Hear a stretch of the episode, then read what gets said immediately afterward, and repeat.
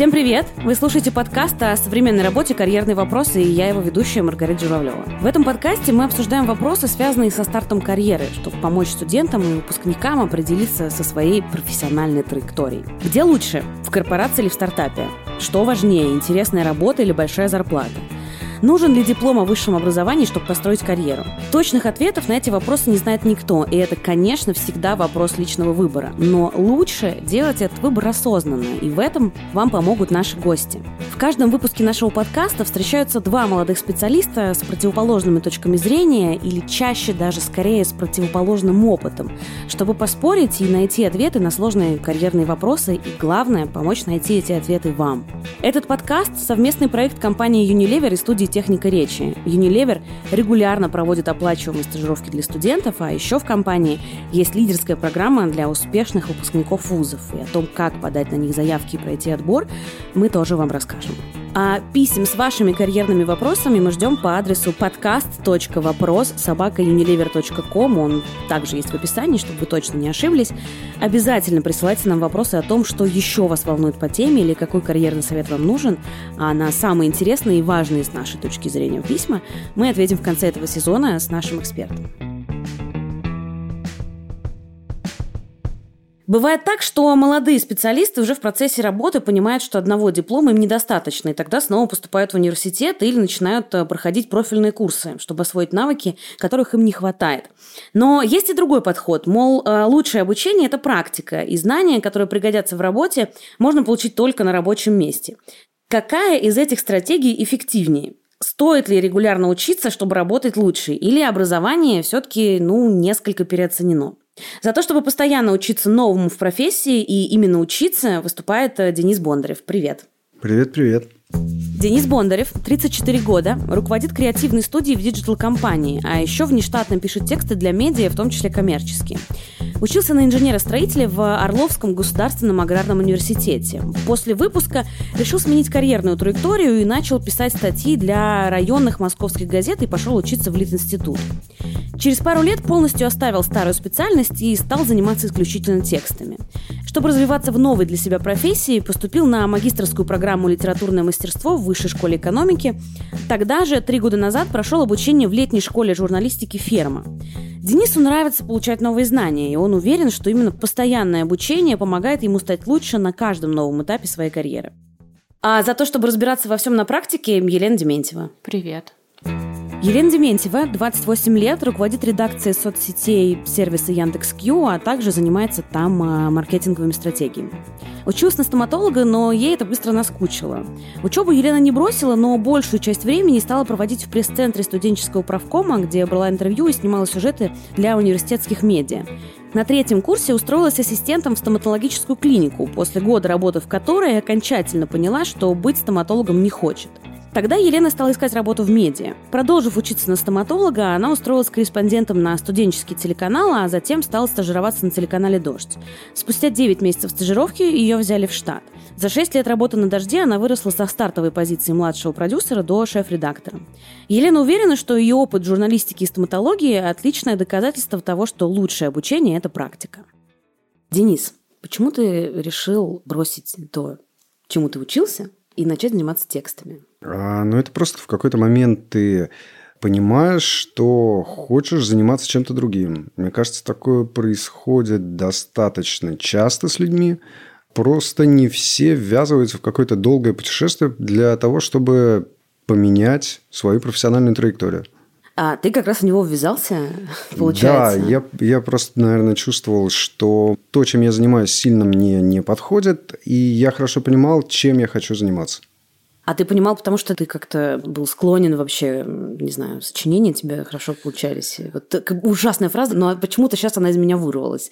Да, наверное, это что-то схожее с сочинениями, что все мы в разных ситуациях так или иначе пишем какие-то тексты, и я просто понимал, что мне нравится сам процесс, ты им увлекаешься и погружаешься в него, и с удовольствием проводишь время за этим занятием. Лен, я правильно понимаю, что у тебя примерно то же самое было, что ты поняла, что ты в истории со стоматологией не совсем на своем месте?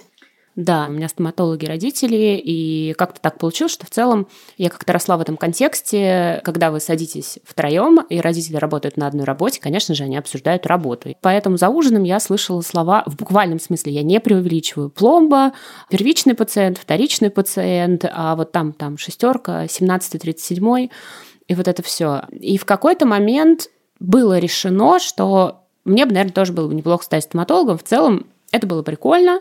Мне нравилось, как все это выглядит. Мне нравилось ходить к родителям на работу. Мне нравился запах вот этих вот пломб. Но что-то пошло не так, где-то, наверное, в классе в 10 или в 11 была такая ситуация. Мне очень нравилась группа «Рамштайн», и я уговорила родителей, чтобы они купили мне билет на их концерт в Москве.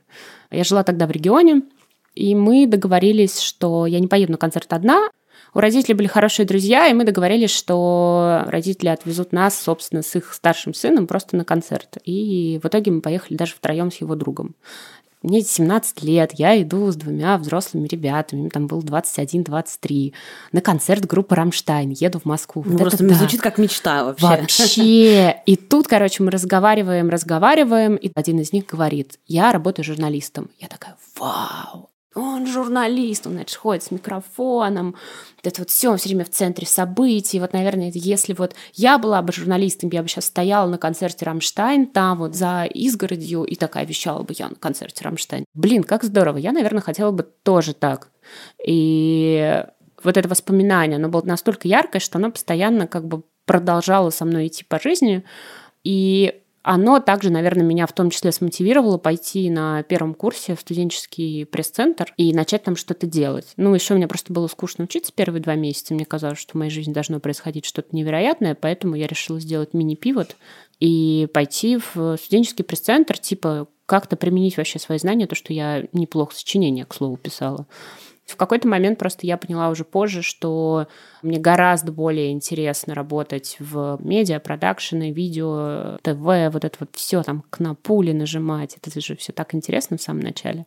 Просто в какой-то момент, увидев кнопки в аппаратной, я замерла. И реально просто было очень красиво. Угу. Реально.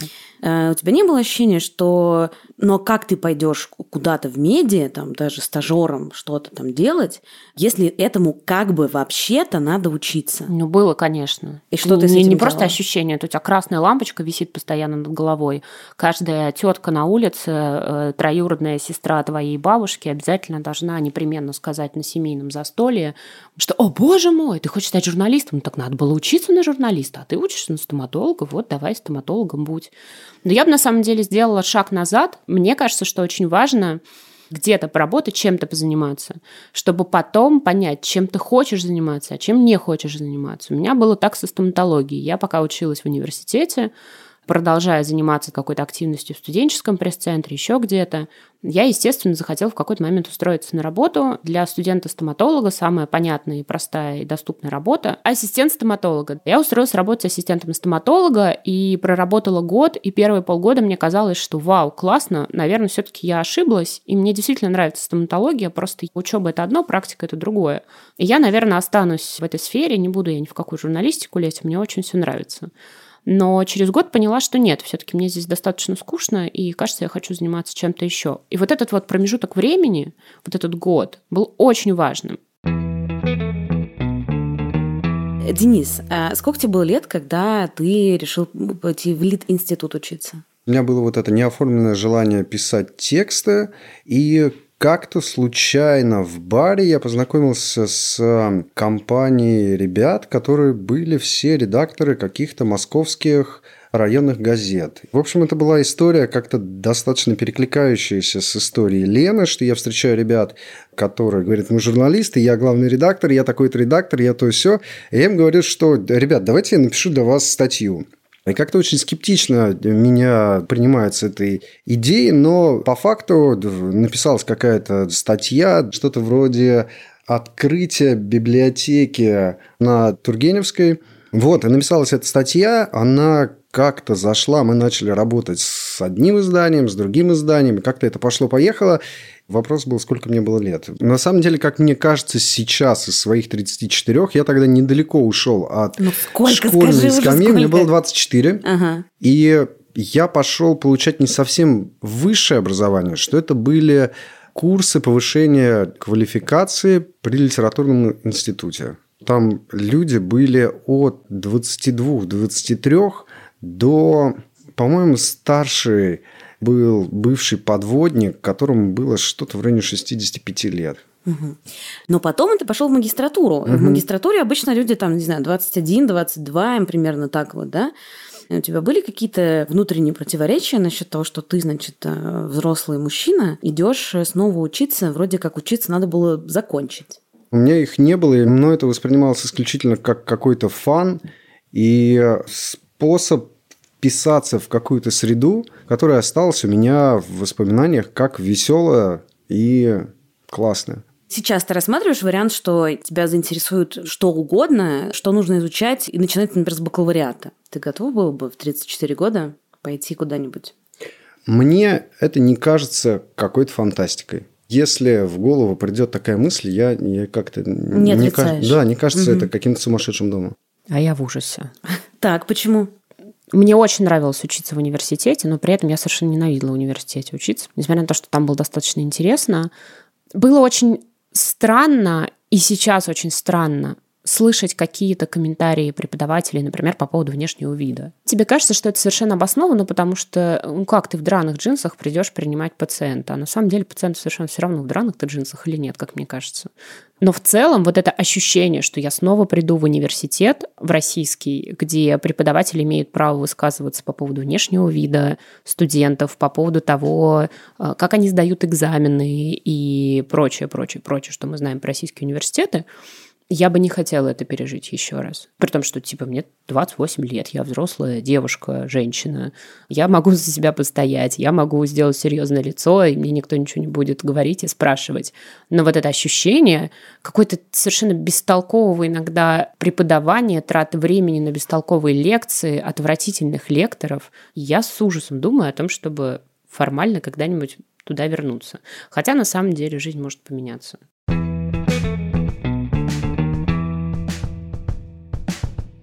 Ты сказала, значит, что э, все время горела гигантская красная лампочка, которая тебе напоминала о том, что вообще-то, э, если ты хочешь в другую профессию, ей надо поучиться. Как ты с этим справилась? Что ты делала? Мне нравилась, в принципе, вообще вся эта история журналистика, и поэтому я тусовалась в студенческом пресс-центре. Там не очень много нужно было знать для того, чтобы включить камеру или там что-то записать, просто мы прикалывались, было весело. В какой-то момент я подумала, что мне хочется чего-то еще, мне хочется каких-то знаний, я совершенно не понимала, что нужно делать. Ну, что ты делаешь? Ты начинаешь смотреть интервью какие-нибудь. Думаешь, вау, Владимир Познер такой крутой. Начинаешь гуглить. И так я нагуглила школу для журналистов Владимира Познера. Я туда отправила заявку, собрала все свои прекрасные публикации в студенческом журнале. Мне не ответили. Я устроилась в эту же неделю на работу в стоматологию ассистентом. И примерно в тот момент, когда я надела на себя форму и пошла мыть руки для того, чтобы научиться принимать первых пациентов со своим доктором, у меня раздался телефонный звонок. Я поняла трубку, мне позвонила прекрасная женщина и сказала, что «Леночка, здравствуйте. Вы у нас в листе ожидания. Хотите учиться в школе Познера бесплатно по конкурсу?» Я такая «Ну да». Вау, уже звучит неплохо, так. Я пошла, и там был небольшой курс, на самом деле. Он длился неделю. Нам читали лекции журналисты, которых потом, на самом деле, забавно очень разбросало по жизни. Один вел э, такую типичную программу на НТВ, а вторая женщина, ныне известный прекрасный российский журналист, который делает шоу на Ютубе. В общем, всех я их послушала, думаю, вау, как здорово.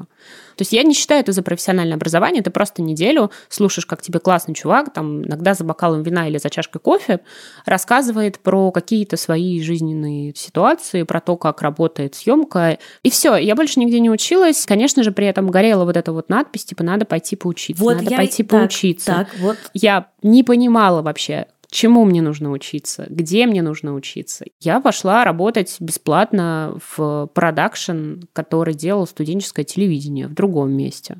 Поработала там, посмотрела, поняла, что мне нравится. Но что самое важное, у меня получается. Мой склад характера, какие-то навыки коммуникативные, которые у меня есть, и поведенческие, они помогают мне в том, чтобы развиваться. И кажется, я даже с этим справляюсь. Я подумала о том, что нужно пойти куда-то в серьезное место. Дальше сложились обстоятельства так, что я попала на стажировку на дождь, не понимая примерно ничего из того, что происходит на дожде, не понимая особо вообще, в принципе, как устроена политическая социальная жизнь в России, установка была такая. Я сейчас разбираюсь, что здесь происходит, и чего мне не хватает, каких знаний. А дальше я уже иду учиться, если мне понадобится. Но сейчас на это времени нет, я просто буду разбираться по ходу дела. Я больше не хочу заниматься стоматологией, я хочу в медиа, я хочу на телек. Денис, а у тебя не было вот такой идеи, например, что ты идешь куда-то работать, и там ты, не знаю, донимаешь коллег, смотришь, как они работают, разбираешься на практике, и, что важно, получаешь деньги. Ты такой вариант не рассматривал? Наверное, я просто не понимал тогда все возможности и все точки роста, когда ты попадаешь в большую редакцию и, э, собственно говоря, как ты развиваешься в ней. Тут, наверное, стоит сказать, что у меня был достаточно сильный комплекс самозванца. Здорово. Да, что у меня было техническое образование, которое я получил, и вдруг я неожиданно оказываюсь в гуманитарной профессии, и было какое-то очень уверенное ощущение того, что для развития в этой профессии мне нужно какой-то теоретический базис из гуманитарных наук. Не знаю, философия, культурология и т.д. и же с ними. Как учиться и довольно много учиться, и при этом продолжать зарабатывать? Как твой так называемый work-life balance был выстроен? Ужасно. Первый год это был фриланс, потому что у нас учеба была дневная. Мы начинали где-то в 3-4 часа дня. Это был непростой период, потому что зарабатывать написанием текста не так просто в России. И второй год я сочетал полный рабочий день и вечернюю учебу. Угу. У тебя была платная магистратура, правильно? Угу. Она стоила ну, относительно приличных денег. Угу. Правильно? Да, что-то порядка 300 тысяч э, в год, если не ошибаюсь. Откуда ты взял деньги? Э, прости за такой прямой вопрос, угу. но мы тут обсуждаем как карьерные вопросы, да, и то, как вообще свою жизнь выстраивать. Вот ты взрослый человек, э, ты живешь в Москве, ты из другого города. Я так предполагаю, что нужно снимать жилье. Как ты смог себе позволить магистратуру за довольно приличные деньги? У меня продавалось жилье какое-то время до этого, и деньги просто хранились на счету, какая-то сумма непристроенная, бесхозная. И в момент, когда я понял, что открывается магистратура, которая мне нравится по а, всем показателям, по тому, какие курсы там будут преподавать, кто именно будут лекторы и преподаватели, у меня не было сомнений, что это хороший капитал вложения. И я абсолютно уверен сейчас, что это действительно было хороший капитал вложения. Я вспоминаю лекции, на которых было невероятно интересно сидеть, что, допустим, к нам приходила Галина Юзефович и очень содержательно рассказывала о том, кто такие нобелевские лауреаты по литературе 20 века, почему они такими стали, за что им дали эти премии. И это было как шоу. Хорошо. Шоу это здорово. И Галина Зюфович тоже это здорово. Угу. Но тебе же эти знания нужны были для работы. Знания это же угу. про то, что ты можешь потом применить. Как деньги ты из этого потом делать какие-то? Как э, более делать качественный продукт, за который ты потом попросишь больше денег?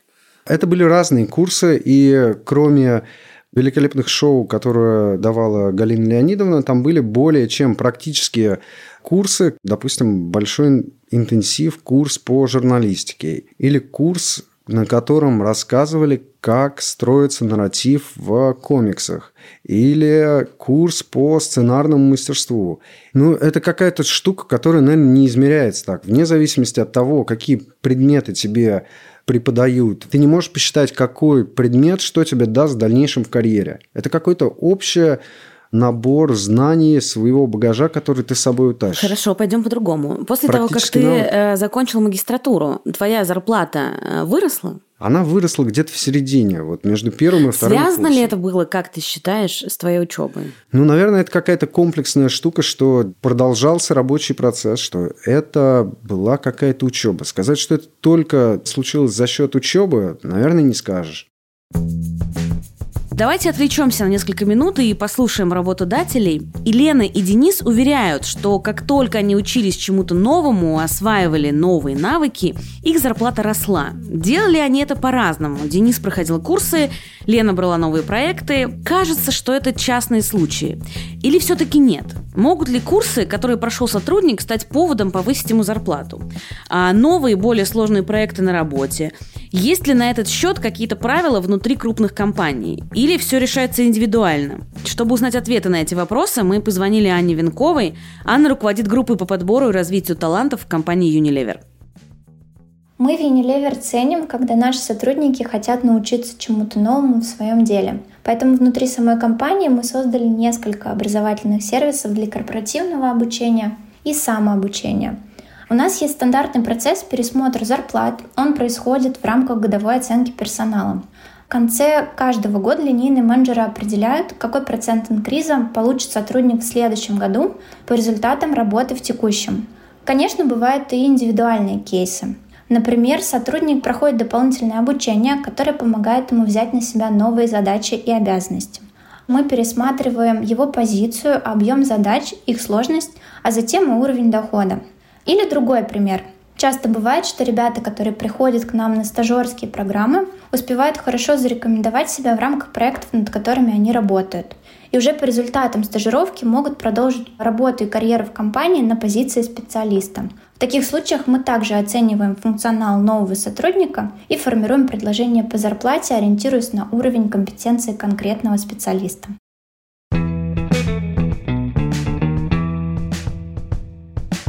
Лен, вот у Дениса мы выяснили, есть какая-то корреляция между получением знаний и ростом зарплаты. В твоем случае? Корреляция была достаточно четкая. Я работала на дожде суммарно, получается, 6 лет. При этом где-то четыре из них, когда я более-менее первые два года уже освоила, как все работает и как я справляюсь, я начала брать какие-то фрилансовые проекты и то, что называется русским простым языком, халтурить. И Дальше совершенно понятна была корреляция. Там, условно говоря, да, там российские медиа – это особое место в плане зарплат, но так как я брала еще другие проекты, у меня суммарно получался очень неплохой доход, который рос э, из года в год. Понятно, что там, условно, 2020 год мы сильно все просели, но так или иначе. У меня сначала был один небольшой проект. Я взяла небольшой курс э, лекций про экономику. Да, а... давай уточним, что ты его взяла произвести, а не изучить. Да, я его взяла произвести полностью. Мне впервые в жизни нужно было набрать полностью команду. Практически я сделала продакшн на три недели внутренний э, в своей голове. После этого я могла людям уже говорить, что, вы знаете, я снимала лекции 30 штук в течение месяца, и их приняли, и все было отлично, и все были довольны. И давайте контакт человека, с которым я это делала, и говорить, что если что, вы можете ему позвонить, спросить, понравилось ему или нет.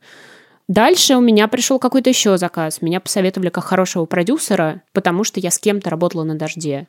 Я сказала да. Научилась там еще чему-то. Дальше в какой-то момент, например, мы примерно так же познакомились с Андреем Лошаком, с которым я снимала в качестве продюсера один из его документальных фильмов.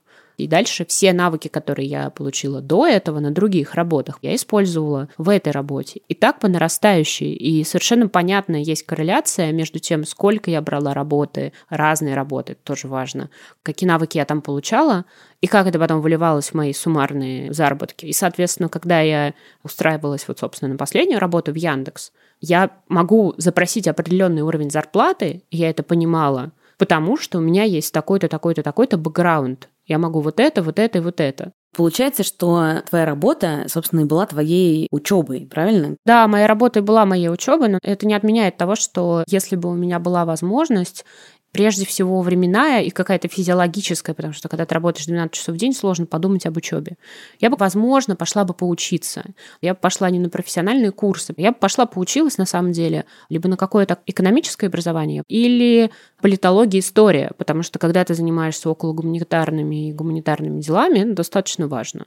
Сейчас у меня другой профиль, сейчас я думаю по поводу какого-то другого, возможно, образования, но ни в коем случае это не бакалавриат, это скорее какие-то короткие, более прикладные курсы. Не знаю, работа в IT-компании, логично мне попробовать научиться кодить.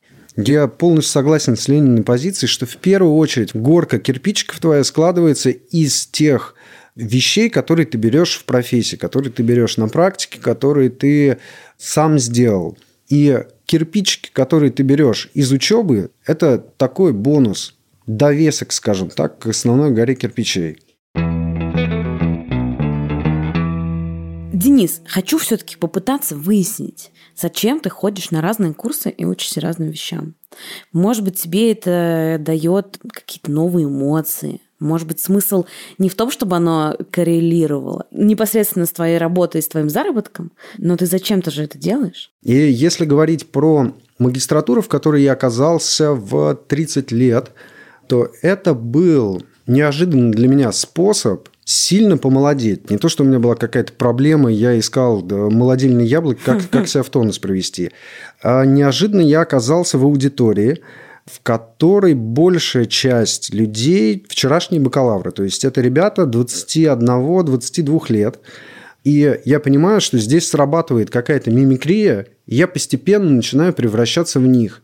Ты начинаешь больше общаться с ними, их возраст ближе подтягивается к моему, мой а, возраст ближе подтягивается к ним. С другой стороны, я понимаю, что это какая-то игра в новичка, что условно, если ты оказываешься за учебной партой с самого начала, 1 сентября первого курса, то ты дилетант. И это какое-то очень классное чувство, которое освобождает, что ты как будто бы становишься легче, и у тебя нет этой грузности.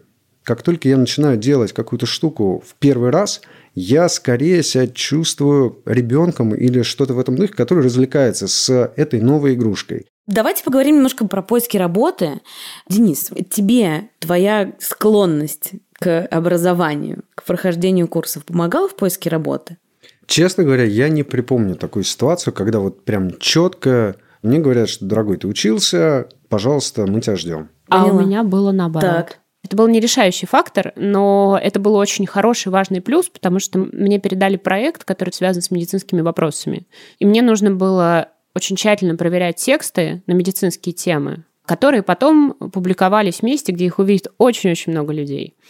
И здесь стало супер важно то, что я училась в медицинском, потому что, несмотря на то, что я очень много всего забыла, я могу вообще, в принципе, понять, насколько адекватный сторителлинг в тексте, вот эти абзацы друг за другом они идут, правильная логика или нет. Хотя, с точки казалось зрения бы, медицины. С точки зрения медицины, да. И вот спустя 11 лет после поступления в стомат я сижу, работаю в Яндексе менеджером, и мне пригождаются мои знания, которые я получала, пока я училась в медицинском университете. Ой, совершенно такая же история, что у меня первое образование техническое, и я понимаю, что техническое образование, оно в первую очередь, ну, если не считать знаний, которых ты набираешься на условном сопромате или чем-то подобном, в значительной степени акцент идет на том, чтобы ты правильно выстраивал логические какие-то связи, в том, чтобы решать математические задачи, строить эпюры и т.д. и т.п. И в профессии, которая, казалось бы, никак не связана с технической составляющей, в гуманитарной профессии я понимаю, что вот эта логика, которую ты развиваешь в другом направлении, что она играет какую-то очень важную роль, и она сильно тебе помогает. Я сейчас хочу передать привет всем людям, которые заканчивают школу или в середине где-то университета находятся. И особенно хочу передать привет своему двоюродному брату Вове, который не поступил в университет в прошлом году и пошел учиться в колледж. И мне кажется, я ему записала тогда голосовое сообщение минут примерно на 10. Вова, извини, пожалуйста. Но я повторю еще раз эту мысль. Если бы мне сейчас сказали, хочешь год посидеть между университетом и школой, я бы с удовольствием согласилась. Потому что у нас настолько сильное давление в обществе от родителей, в целом вот этого невероятного какого-то потока временного, который вокруг, и надо быстро всему научиться, все сделать.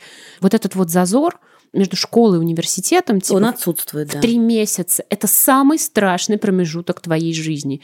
Если, не дай бог, он продлится больше этих трех месяцев, и ты сразу из школы, со школьной скамьи не вскочишь в этот университетский поезд, то все, твоя жизнь закончится. Нет, это не так, реально. Пожалуйста, давайте мы повесим гигантскую табличку на Красной площади и на МГУ еще, наверное. Я вот ходила мимо МГУ, очень переживала, что я не учусь на журфаке, практически рыдала. И как все вышло, не жалею.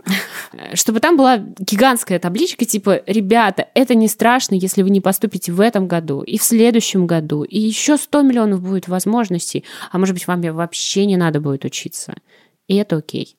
Я бы от себя посоветовал в ситуации, когда человек оказывается в новой профессии и не знает, куда именно ему идти, пробовать как можно больше разных штук, коротких курсов, кружков по интересам, чтобы увидеть, как это может работать, чтобы за счет знакомства с разными людьми, за счет обмена опытом понять, в каком направлении двигаться.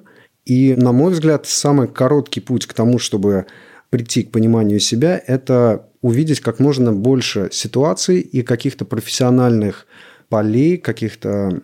Чтобы жизнь тебя потрепала, короче. Скорее даже не то, чтобы Сценарий. потрепала, а посмотреть как можно больше а, серий из разных сериалов. И понять, что тебе больше нравится. А, здесь хочется сказать, что ты не упомянул слово стажировки, но кажется, что, что угу. стажировки это хороший способ вообще понять что-то про разные компании. И здесь, дорогие слушатели, хочется вам сказать, что эпизод про стажировки у нас уже вышел. Можете его послушать. Мы тоже там обсуждаем так называемые плюсы, минусы и подводные камни.